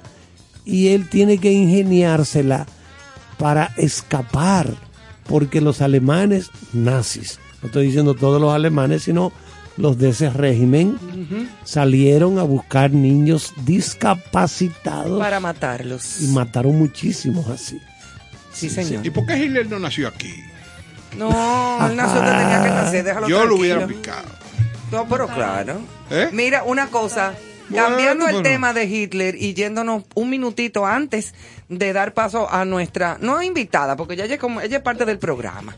Eh, pero quisiera preguntarle a Carlos, Carlos, cuéntame de los deportes este fin de semana. Bueno, mañana será... Ganó Nadal Ganó Nadal, el- el, el- decimocuarto. del Roland Eh, Garros. ¿En qué piscina? Cállate, dije Nadal. Mañana, Nadal. miércoles, será el, el tercer juego Sí. de la serie final. Perdió Boston, yo lo vi el Boston, domingo. Exactamente. Lloré. Eh, bueno, vamos a ver, ese partido puede ser muy importante Sí. porque va a tomar la delantera el que gane. Boston hizo lo mejor que pudo. Y Pero mira, comenzaron, dividir- comenzó muy reñido el juego. Sí, es lo que te digo, la- el, el segundo. El segundo juego, sí, sí, sí, comenzó Pero muy digo, reñido eh, hasta después del segundo tiempo. Cuando tú comienzas jugando fuera de tu casa, como el caso de Boston, lo ideal es que tú por lo menos divida. Gana uno y pierde uno. Que eso es lo que ha pasado. Exactamente, que eso es lo que ha pasado. Eso es lo que va a tratar ahora de hacer el equipo visitante, que será Golden State, de por lo menos ganar uno allí. Claro, ellos quieren ganar los dos. Eh, vamos, eh, recuerden que la serie es dos en San Francisco, California, dos en Boston, y después comienzan a alternarse uno aquí, uno allí, uno aquí. Oye, ¿Y cuántos juegos son? ¿Son viaje. 7-4. 15 juegos. 7-4. El Un primero que gane 7-4. 4, el campeón. Son siete juegos ya. Exacto. Ya, un así es. 7-4. O sea Pueblo el dominicano. próximo, el, jue- el próximo juego es mañana. Sí. Mañana es el próximo 9 juego. de la noche, hora Pero dominicana. se va a jugar en Boston. Exactamente. Al pueblo Descansan dominicano. y vuelven a jugar en Boston. Ali- Alita, eh, hamburger, eh, Tacos. cervezas frías. Sí, señor. Y una coca-leca para entre tiempo. No, eso es para cine, usted me disculpa. No, eso da, El- eso no, da no, no, no, jamás. Porque en cuando- lo que están los hot dogs. Oye, ah, no, pero usted lo que quiere es un restaurante completo. En lo que está, no porque uno hace los hot dogs en su casa, por ejemplo, ¿verdad? Entonces, Mira, lo que Susan. están los hot dogs, tú vas picando. Susan, eh, eh, vamos a recordar que el 27 de este mes comienza Wimbledon, Ah, sí. que es la tercera pata del Grand Slam. Ay, es que a mí me gusta el maestro Charles. O sea, el abierto australiano el abierto francés que acaba de ganar Nadal el domingo, Wimbledon y luego el US Open. Ya no, ah, también es abierto. De- déjeme- abierto déjeme preguntarle. abierto, Otro abierto. Déjeme preguntarle algo. Nueva York. Eh, eh, su estirpe parece que no le permite, porque nunca lo he oído hablar de domino. Bueno, no estamos El a ese domino nivel. no es un no deporte. estamos a ese nivel, no. Y el Di- domino es un deporte. Sí, es- ¿A Pero ve a la más mueves la federación. mano? Ve a la Federación de Domino para que tú Eso no veas y deporte. di eso. Pronúnciate allá. Óyeme, es como el dominicano. federación. El dominicano dice, el maravilloso deporte del pico y la cepuela. Los gallos. los gallos. Eso no es un deporte. ¿eh? Eso es tú pones a dos animales a que se maten. Eso es horrible, pero ya. Recoge, Ivonne, respira profundo. Pueblo ayuda. dominicano, disculpe esta comunista que siempre No, está ningún pendiente. comunista a- nada, pero vamos a darle paso a nuestra Susan Curiel, que como siempre, cada martes nos trae cosas muy positivas en su segmento de buena vibra. Hola Ivonne, hola Emanuel, Néstor, eh, mi maestro Charles y todos Charles. los y toda la audiencia de Concierto Sentido. Cuente a ver. Esta noche vengo con un tema que creo que puede ser muy importante que lo tomemos en consideración y es el valor de la vida y la empatía. Ay, sí. El valor de la vida. ¿Qué, ¿Cuál es el valor de la vida? La vida es el regalo más importante que tenemos. Es un regalo divino para quien así lo quiera ver o es un paso de nuestra alma en el proceso evolutivo. Entonces, ¿qué sucede con este regalo de la vida? Como todo lo que existe en el planeta tiene un propósito. Cuando algo tiene un propósito, la interrupción de ese propósito degenera una cadena de hechos que afecta el orden divino en que las cosas deben suceder. Hace unos años, y no sé si algunos de los que estamos aquí en cabina recuerdan, había un comercial de alguna tarjeta de crédito que un, era, se, se basaba en lo siguiente. Un niño quería nacer. Entonces sus padres, él también sabía quién eran los padres de los que debían nacer para cumplir su propósito. Entonces ellos, él necesitaba que ellos se conocieran y no encontró la manera. Pues el que quería que fuera su padre iba de vacaciones. Y él hizo todo lo posible, esa almita en algún lugar donde estaba, hizo todo lo posible porque la madre no llegara a su destino y tuviera que ver el, el cartel de una agencia de viaje promocionando el mismo destino turístico para el que Para que se conocieran. para que se conocieran y era de una tarjeta de crédito porque con la tarjeta ella pudo comprar el boleto e irse. Pero esa es la realidad de lo que pasa con las almas. Todos los que estamos aquí decidimos, elegimos nacer, elegimos cuándo, cómo y en, a qué familia pertenecer y qué círculos de amigos, todo para cumplir con el entorno de lo que es nuestro propósito. En esto creo que todas las corrientes religiosas han estado de acuerdo y de hecho todos los que nos educamos bajo la doctrina católica sabemos que lo primero, el primero de los mandamientos es no matarás. Porque la interrupción de la vida lo que genera es una interrupción de todo el proceso natural que debe ser. De hecho, cuando se va, cuando nos vamos más allá en, el, tema de, de cómo debe ser el proceso de la, de la evolución divina, hasta se nos dice, y es por la razón que nacieron los veganos, porque les dicen que incluso la vida animal también tiene que ser respetada de la misma manera que el proceso evolutivo humano. Claro. Pero hablemos de la más importante dentro de, la de las especies que forman el planeta, que es la humana. Esa interrupción de la vida no solamente tiene una, no solamente tiene un efecto negativo en el que comete el hecho, sino también en sus descendencias. Recordemos que en todo el tiempo que hemos, que hemos, que hemos leído la Biblia y todos los evangelios que, nos han, que hemos tenido en nuestra mano, los que nos hemos educado en la doctrina católica, siempre dicen que todo lo malo se, se- se repite 70 veces 7. Entonces es como una estampa, es como una, er- una estirpe que viene arrastrando a partir de las cosas que pasan. Pero aquí hay que desarrollar otro concepto que es importante esta noche que se llama empatía.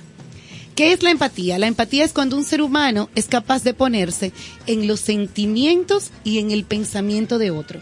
Considerándolo como de su propia especie y entendiendo que ese dolor no es ajeno aunque no lo esté padeciendo. Hay personas que no son empáticas es para nada. lamentablemente la primera razón de todo lo que nos está pasando en este momento. La falta de empatía. Hemos perdido la falta de empatía porque hemos perdido el valor de la vida y vemos el valor de la vida en base a lo que tenemos, no a lo que somos. Puede estar, sabemos que las religiones eh, han fallado, han fallado en parte. ¿Qué puede estar llevando a la humanidad a perder la empatía? Te voy a- ahí, ahí te voy a contar. En mi concepto personal y por lo que puedo leer a través de todos los escritos que siempre trato de documentarme con temas de, de psicología social, hay una situación que surge a, tra- a partir de que la mujer decide emerger en el rol comercial, en la vida comercial activa. Lo que, lo que está muy bien y estoy muy de acuerdo, es parte de lo que nos merecemos por, por, por la humanidad misma. Pero ¿qué sucede? Hay un rol de madre que de alguna manera cuando la mujer entra en el mercado laboral para ser competitivo, tiene que distorsionar un poco porque tiene que no hay no tiene la misma disponibilidad de tiempo Se ve interrumpido. se ve interrumpido, no tiene la misma disponibilidad de tiempo.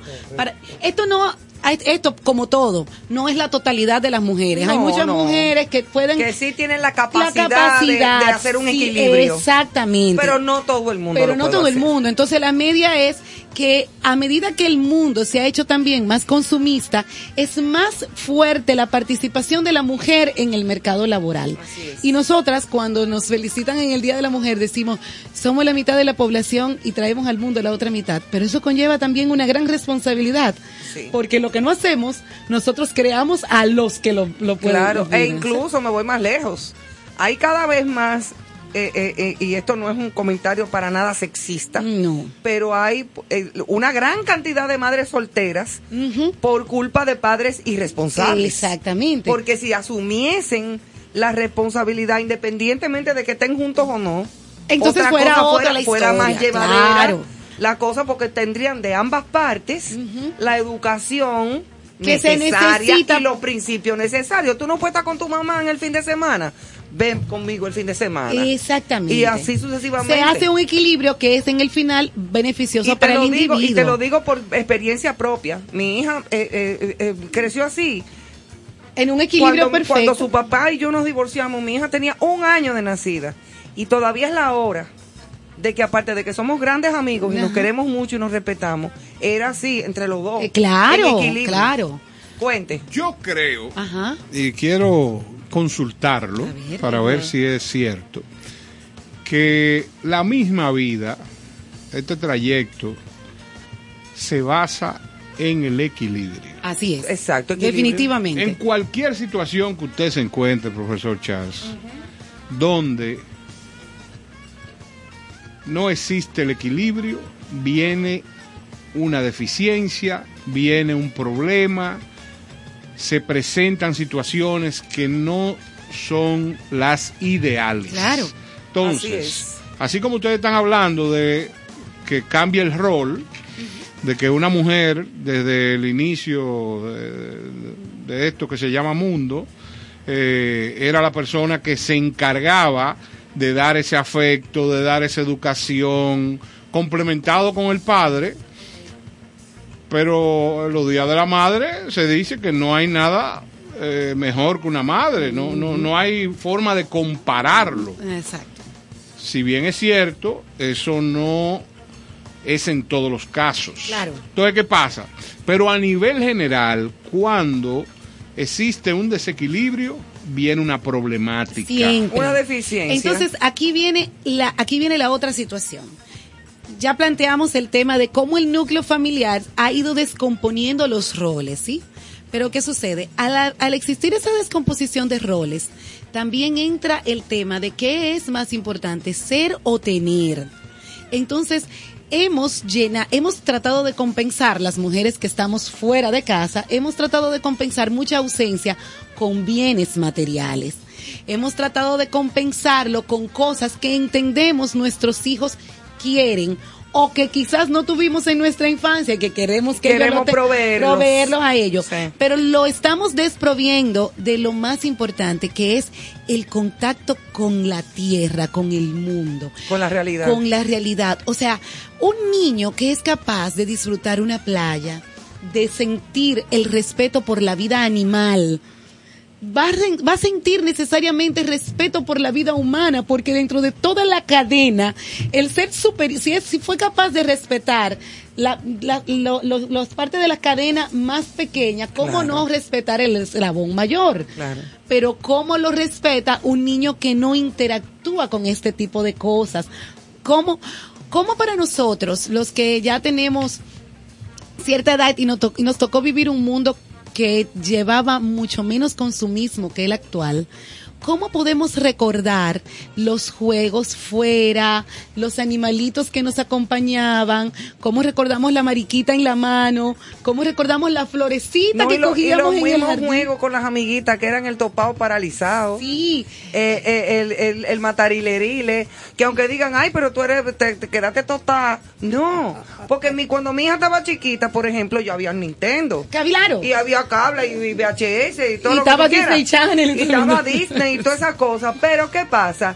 Disfrutábamos lo que tú estás diciendo. Eso. Venga a ver, corre, vamos a hacer una fogata en la playa y a ver la noche las estrellas. Yo creo que Eso no tiene precio. Mira, yo creo que no hay Néstor, un niño dominicano de cierta generación que no recuerde que cogía la cayena y se ponía de que un pinocho un pinocho en la, nariz. nariz. Eso Es te verdad. hace entrar en contacto Eso, con el con la vida. Sí, con la vida y respetar. 1840. No me hable de No, más para 1840. atrás. Acuérdate que yo soy mayor, yo vengo del 1503. Oye, bien.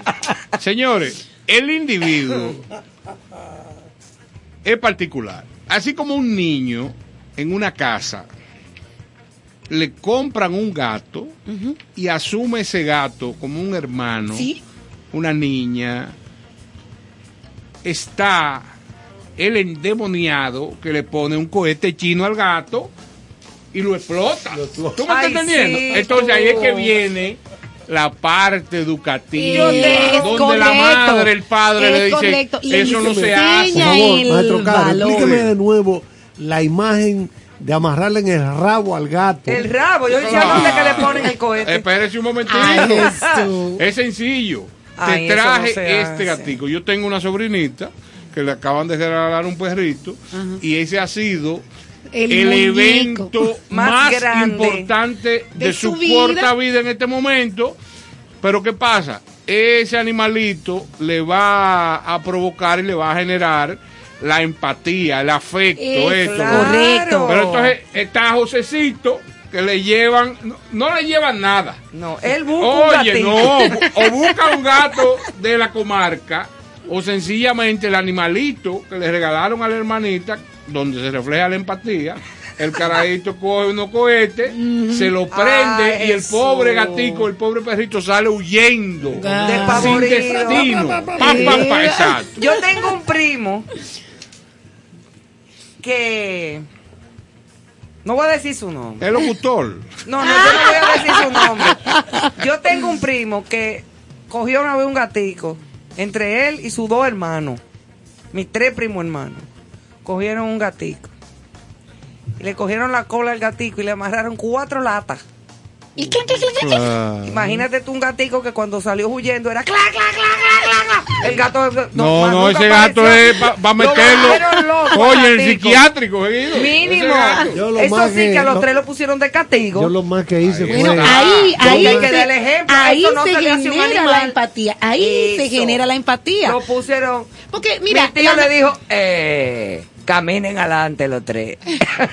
La naturaleza del niño va a ser siempre traviesa. Y eso nos, no- Es normal. Eso incluso nos dice que son normales y que están Claro, sanos. pero No, hay que porque hay saber corregir. travieso normal y travieso demonio. Sí, también Hay el cierto. Lo que pasa es que si tú educas al niño desde temprano, en la escuela, en la casa, sobre, como dice Susan, el respeto a esas, eh, esas especies Exacto. inferiores. Claro, la vida, en sentido general, la yo, planta. yo la reconozco, yo me gustaba, por ejemplo, ir a un panal de avispa con una tabla, con, una tabla. Yo iba y le armaba un lío y salían huyendo y yo le caía tablazo. ¡Pa, pa! Hasta- bueno, varias veces se me pegaron aquí, en, en- entre ceja y ceja.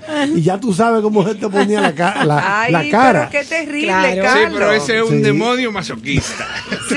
Pero por favor, por Dios. Claro. No, no, Entonces, señores, Entonces, Carlos acaba de decir la palabra ideal. Respeto. Respeto, respeto a la vida. A la vida. Entonces, ahí, cuando por alguna razón el respeto a la vida se pierde, la cadena de hechos que se, des- que se desencadena es letal para todos. Pero ahí tenemos entonces que entender, que tratar de evaluarnos y ahí no como hombre, no como mujer, no como madre, no como padre, como sociedad. Ahí nosotros tenemos que ver qué nos está sucediendo, que estamos perdiendo la empatía. Es increíble cómo para nosotros, hace muchos años ya, es indistinto si una señora tiene que cruzar la calle, si nosotros vamos tarde para cualquier evento que, ten- que tenemos programado, no importa que esa señora esté No, y esperando. si te la puedes llevar de encuentro, te, Te la, la lleva. lleva también. Sí, señora, así es que está la Entonces, calle. cada vez vemos eventos que comenzaron así, siendo pequeños, como que no, no respetábamos los no videntes, no ayudábamos a los ancianos, hasta que ya se va degenerando, porque es una involución de valores, los valores, el respeto, se va perdiendo de manera absoluta. Yo acabo de escuchar, eh, a propósito de este grave suceso, a quien nos gobierna, que es el presidente de la República, hablando de un tema que es fundamental, campaña. Sí. Así como Mónica acaba de decir en su participación de que están en una campaña para que se pueda lograr El eh, eh, apadrinamiento el de apadrinamiento de, niños. unos niños, nosotros tenemos que pasarnos 365 días al año y 24 horas recordándole a la gente todos los valores. Señores, la no, sobre todo, por- la no violencia. Oye, Correcto. muy sencillo. Y, y para terminar esta participación, para que tú sigas con tu proceso. Señores, oigan esto. Procure no ser un hombre con éxito, sino un hombre con valores. Claro. Eso lo dijo Albert Einstein. Eso lo dijo Einstein. Mira, no lo sabía. Y ¿Tú me es así, cuando un hombre tiene valores, es capaz de entender que el proceso del éxito es muy bueno. Es muy bueno y, es muy chulo. Y es maravilloso. Pero ten tus valores Pero sólidos. tiene, claro, tiene que haber bases que pongan límites hasta dónde puede llegar tu éxito. Y a partir de ese momento, entonces, cuando ya entendemos que lo importante es ser y que el ser es breve y leve, entonces aprendemos a valorar y a respetar. Y sobre todo, lo que hablábamos antes de, de estar al aire, la muerte. Yo no, yo no creo en la, en el temor a la muerte o en el temor a Dios, sino en el respeto a la, a la, A la vida, vida. y el respeto Eso a Dios, es. que no es lo mismo, Sí, porque yo, aunque yo he dicho, pareciera ¿por qué le tengo igual. que tener no, miedo tener no. al ser a donde a donde es, es sinónimo de amor? que Claro, es Dios? porque es como que es como que Yo no tú tengo miedo. para nada, es que no debería, es como que tú me digas que tú construiste un castillo de arena. Yo no debo ir a desbaratar tu castillo de arena, no por No. miedo a Ivonne, sino por respeto, Por respeto a Ivonne. Que Son cosas diferentes, aunque me lleven al Señores, mismo sitio, ¿no? una idea. Ahora mismo se va a desarrollar en el país, antes de que finalice el año, un censo. Ajá. En ese censo debiera existir un cuestionario por cada persona y por cada jefe de familia, Pero vamos a donde durar tú tres años haciendo el censo. pueden ser 15, Ok. pero la idea es que tú puedas sacar un perfil psicológico ¿De de, la persona y de la familia. Eso es así. Entonces tú lo Eso marcas, mira, aunque sea, aunque sea de manera privada, tú marcas y- y- Claro. y, dentro del censo dices, pon este cuerdo, psicólogos. este no. Claro. Ponga psicólogo y tú marques y dices, en la calle 23, Hay un casa loco, 5, hay gente. No, porque ni siquiera es a ese nivel. A lo que yo me refiero es qué para esa familia y, y qué para esa persona significan los valores. Los valores, Entonces, claro. este está 10. ¿Por qué? Porque respondió en pregunta disfrazada Con valores. qué pasa con el respeto. Exacto. Entonces ya a esa gente no hay que tratarla. Pero a uno que me dio, eh, sac- sacó un uno, ese tiene que mandarle inmediatamente. Una gente que lo, que lo trate. Claro. Ven acá, y cuando hacen el censo, ponen a, eh, eh, la, a la gente que tiene un perrito, lo- también lo... Ay, yo lo Al perrito lo- Claro, mamá, porque hay un censo sí, nacional de Al perrito. perrito lo ponen. Sí, tu censo, tu, tu perrito va censado. Y se le puede sacar cédula a los perros. Ah, Claro que también. no. Y votar, vaya. Oye, oye, Ah, Alberto quiere que Charles. oye, extraño oye, sus frases. Oye, esta de Da Vinci, Ay. Ah. de esa bestia. De No, tú, así no, maestro. Tú tienes que decirme, ¿qué es lo que tiene Da Vinci? La, Cabello. la greña, la greña, es un Es un greña. es un greña de verdad.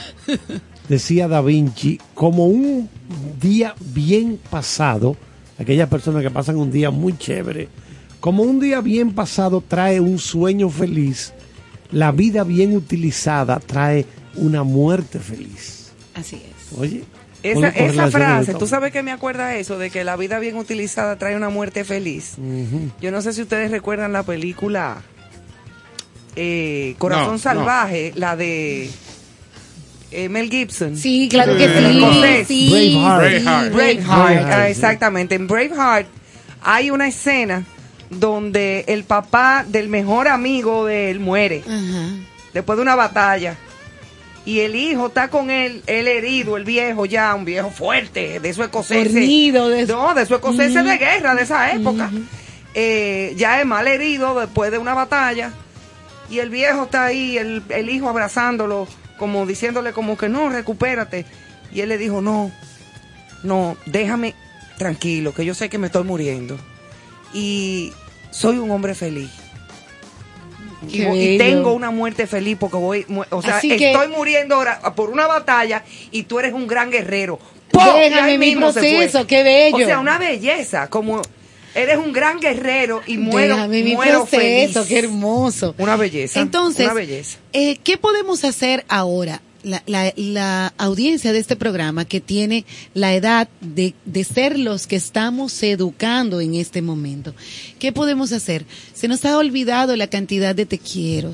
Se nos ha olvidado decirle a nuestros hijos, sobre todo a ellos, al el resto excelente, a nuestros hijos, lo importante que son. Cuando un joven crece. Eh, hace pocos días yo le, hacía la anécdota a un grupo de amigos de cómo en un país como la India se controlan animales como los elefantes. Y que tú dirás, pero ¿cómo puede ser tantos elefantes? ¿Cómo pueden, cómo lo, cómo lo pueden controlar con el peso de aquellos animales? Y esto es muy simple. Eh, cuando un, cuando un elefantito nace, le amarran un cordón con una estaca. Él intenta avanzar y se da cuenta de que está Y ya, y ya registra. Y ya registra que él está- eso. que no puede avanzar de Que no ahí. puede avanzar. Cuando el elefante es enorme, que no habría ninguna estaca ni fuerza que lo pudiera contener, desde que él siente el cordón en el cuello, Ya él cree que ya está- él se siente atado Sí. y no avanza. No avanza. Aparte de que el elefante es, Es un muy engaño. No, es muy es inteligente. demasiado inteligente. Es, muy- es un animal Entonces, inteligentísimo. ese, esa, esa, Sí. esa estaca es lo que nosotros tenemos que formar en las familias. Crear ese lazo invisible con nuestros hijos, pero un lazo de amor. Un lazo en el que ellos sientan que sus acciones van a afectar no solamente sus vidas, sino la vida de muchas otras personas. Es como una especie de frontera. Yo digo que hay fronteras, hay límites. Tú puedes llegar al mismo límite del abismo Ajá, y pero asomarte ahí, eh, eh, pero hay es hay límites que no se cruzan. que no se cruzan. Porque después que ya tú lo cruzaste, te fuiste. y cuando nos toca o sea, vivir no se debe. Y no cuando nos toca vivir algo como lo que lamentablemente tuvimos que ser eh, parte toda la República Dominicana ayer, Claro. hay otro pu- hay otro punto que volvemos otra vez al respeto. ¿Qué pasa del otro lado con la familia del señor que comete Que el comete el acto. Esa, ¿qué pasa del otro lado? O sea, es todo un círculo en el que tenemos que El demostrar lastre. el lastre hay que Eso es cometer. terrible, Porque ¿eh? son las dos familias, o sea, hay dos familias devastadas Destruidas. completas en ese momento. Claro. Dos. Entonces, es, es, eh, es necesario que nosotros creemos empatía en, en- con todo, con todo el, el entorno, o sea, el que se nos entró en la fila del supermercado, el que se nos entró delante en el embotellamiento. Seamos empáticos. A veces vienen personas que vienen manejando en forma que, que de verdad tú dices, pero ¿y qué es lo que le pasa? Y tú te molestas, pero no sabemos si lleva un hijo enfermo. Alguien dijo hoy que esta persona que cometió este acto, bueno, que después que ocurre va a una iglesia. Sabrá Dios si eso se hubiera evitado, si él...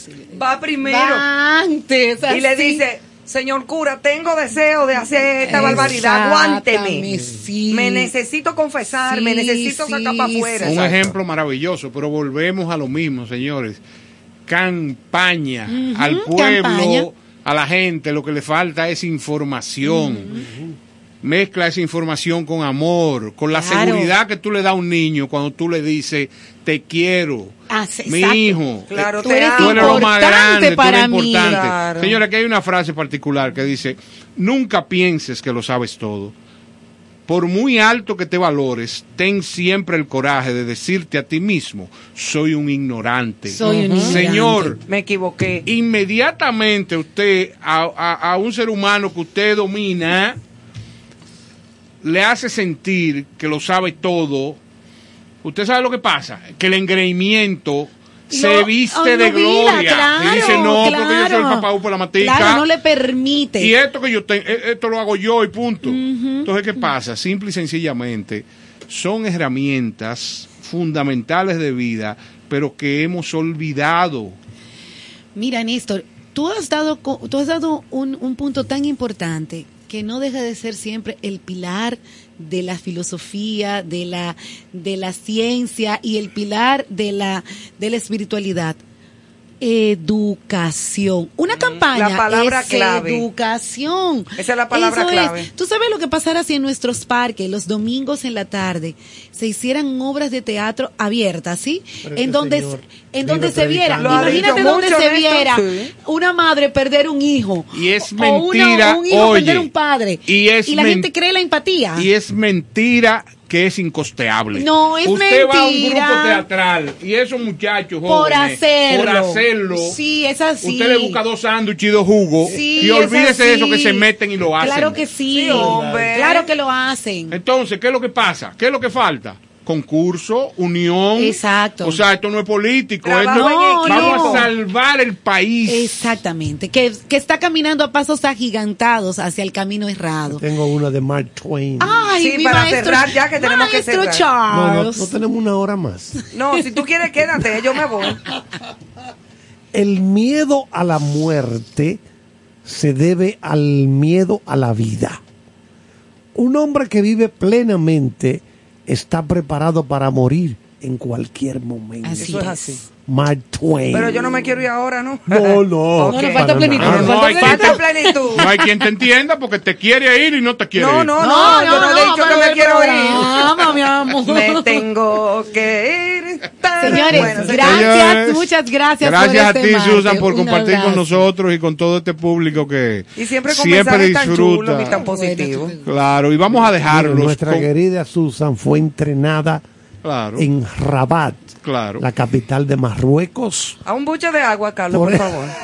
Por eso tiene esta facilidad, esta espontaneidad para explicar todos esos temas interesantísimos. Pues nada, Carlos, no te quitamos trae. más tiempo, quiero, manito. Charles, te quiero. Sí, te queremos mucho, Carlos. Bueno, señores, buenas noches. Y esta canción queda en sus oídos.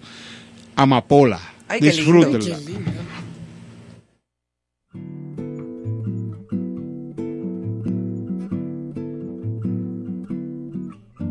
De amor de los cielos de tu reja, de amor escuché la triste queja, de amor lejos de tu corazón, diciéndome así con su dulce canción.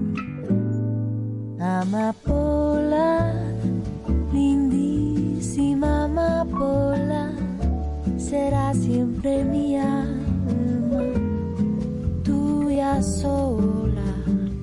Yo te quiero, amada niña mía, igual que ama la flor, la luz del día amapola, lindísima amapola, no seas tan ingrata.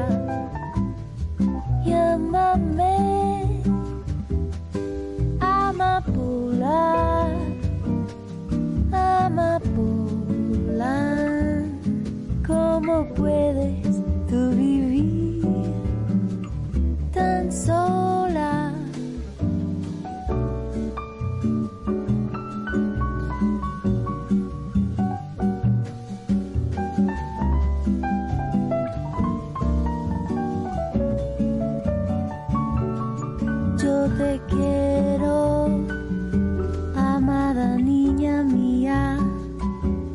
Igual que ama la flor, la luz del día. Amapola, lindísima amapola, no seas tan ingrata.